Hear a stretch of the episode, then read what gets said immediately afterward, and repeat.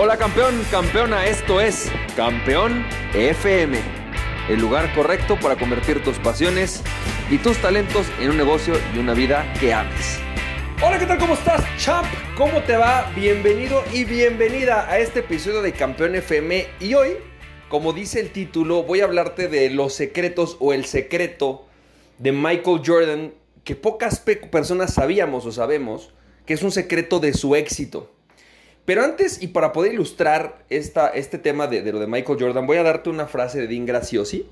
Dean Graciosi dijo lo siguiente, lo escuché el otro día en una entrevista con Louis House, y Dean Graciosi dijo lo siguiente y me encantó. Decía, el secreto de casi cualquier persona exitosa que yo conozco consiste en saber lo que quieren y en evitar o decir no a todo aquello que no los lleva a donde quieren llegar. El secreto de casi toda persona exitosa que yo conozco consiste en definir lo que quieren y decir no a todo aquello que no los lleva a donde quieren llegar. Fíjate, esto está súper bueno por la historia que te voy a contar de Michael Jordan. Ayer estaba viendo un documental nuevo que salió de los Chicago Bulls que se llama Last Dance.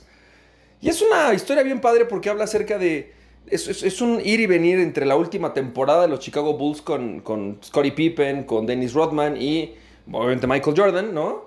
Y con la primera temporada en la que llegó Michael Jordan. Pero fue muy interesante porque decía que cuando contrataron a Michael Jordan, cuando deciden eh, después del draft contratarlo y ponerlo en el, en el equipo de los Chicago Bulls en 1984, Resulta que, bueno, pues obviamente Michael Jordan venía de una universidad, la de North, Carolina, ¿no? De Carolina del Norte.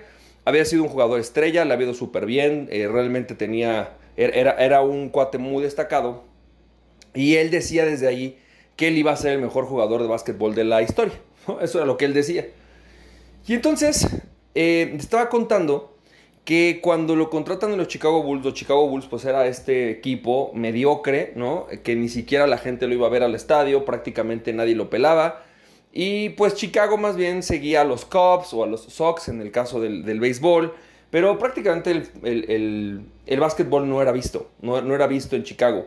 Al grado que incluso em, el estadio de fútbol rápido se llenaba más que el estadio de, de, básquetbol. Casi nadie pelaba a los Chicago Bulls, ¿no? Pero resulta que era un equipo mediocre y que cuando llega Michael Jordan, dice que en alguna de las primeras prácticas en las que va a ir a jugar, se van a un hotel, porque pues, ellos obviamente los, acampaban en hoteles para poder eh, viajar, los acampan en hoteles para poder viajar, y que de repente pues él eh, necesitaba algo de alguno de los cuartos de sus compañeros, y entonces llegó a una de las habitaciones y oía mucho ruido, y entonces les tocó, ¿no? Y entonces así como que, ¿quién? ¿No? Contestaron. Dijo, yo, ¿no? Este, MJ. Y entonces dijo alguien, ah, sí es el novato, a ver, pásalo.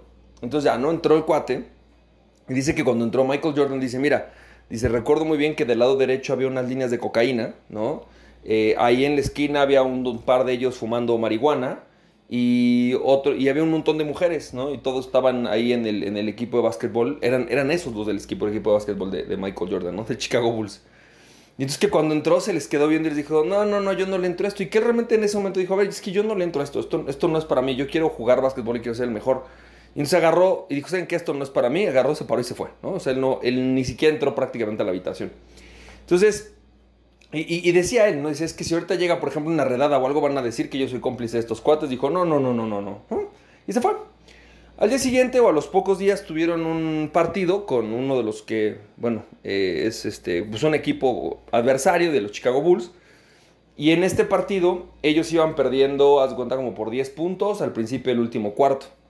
Y obviamente, pues todos, dice que toda la gente de su, de su equipo estaba acostumbrada a que, pues ya, no, o sea, ya, vamos perdiendo, y ya. O sea, pues ganaremos en otro momento. Y que entonces él agarró y dijo, no, ¿cómo que ganaremos en otro momento? No, no, no, tenemos que ganar este partido. Y entonces él empezó a hacer, dice que todo, todo lo que él pudo, ¿no? Para poder empezar a meter y anotar y anotar. Y entonces el equipo empezó a sentir como esta racha de, güey, sí podemos ganar el partido. entonces, eh, al final del partido ganaron como por seis puntos, ¿no? Y ganaron el partido que venían perdiendo. Y que a partir de ese momento el equipo se dio cuenta de algo con Michael Jordan, ¿no? Toda la gente que estaba trabajando con él se dio cuenta de algo. Y es que tenían la posibilidad de ganar. O sea, tenían a Michael Jordan y que Michael Jordan realmente les iba a dar la posibilidad de ganar. Realmente ese, ese momento para mí es algo muy significativo por lo siguiente. Lo que dice Dean Graciosi me hace todo el sentido del mundo. Normalmente vamos por la vida diciendo lo que no queremos.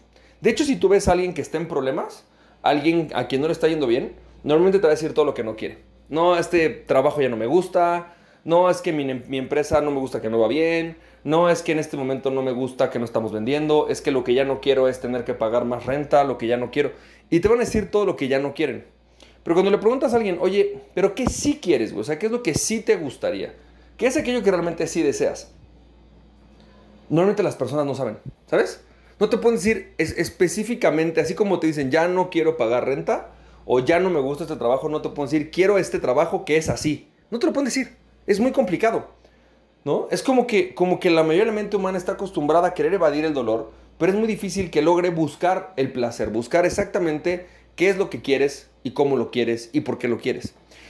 Pero una vez que lo tienes, y es muy fácil, voy a ser el mejor jugador de la NBA, punto, ¿no? O sea, voy a ser el mejor jugador de la historia de la NBA, punto, no pasa nada, es muy claro, es muy específico, eso es lo que quiero, es lo que deseo y para eso me voy a comprometer.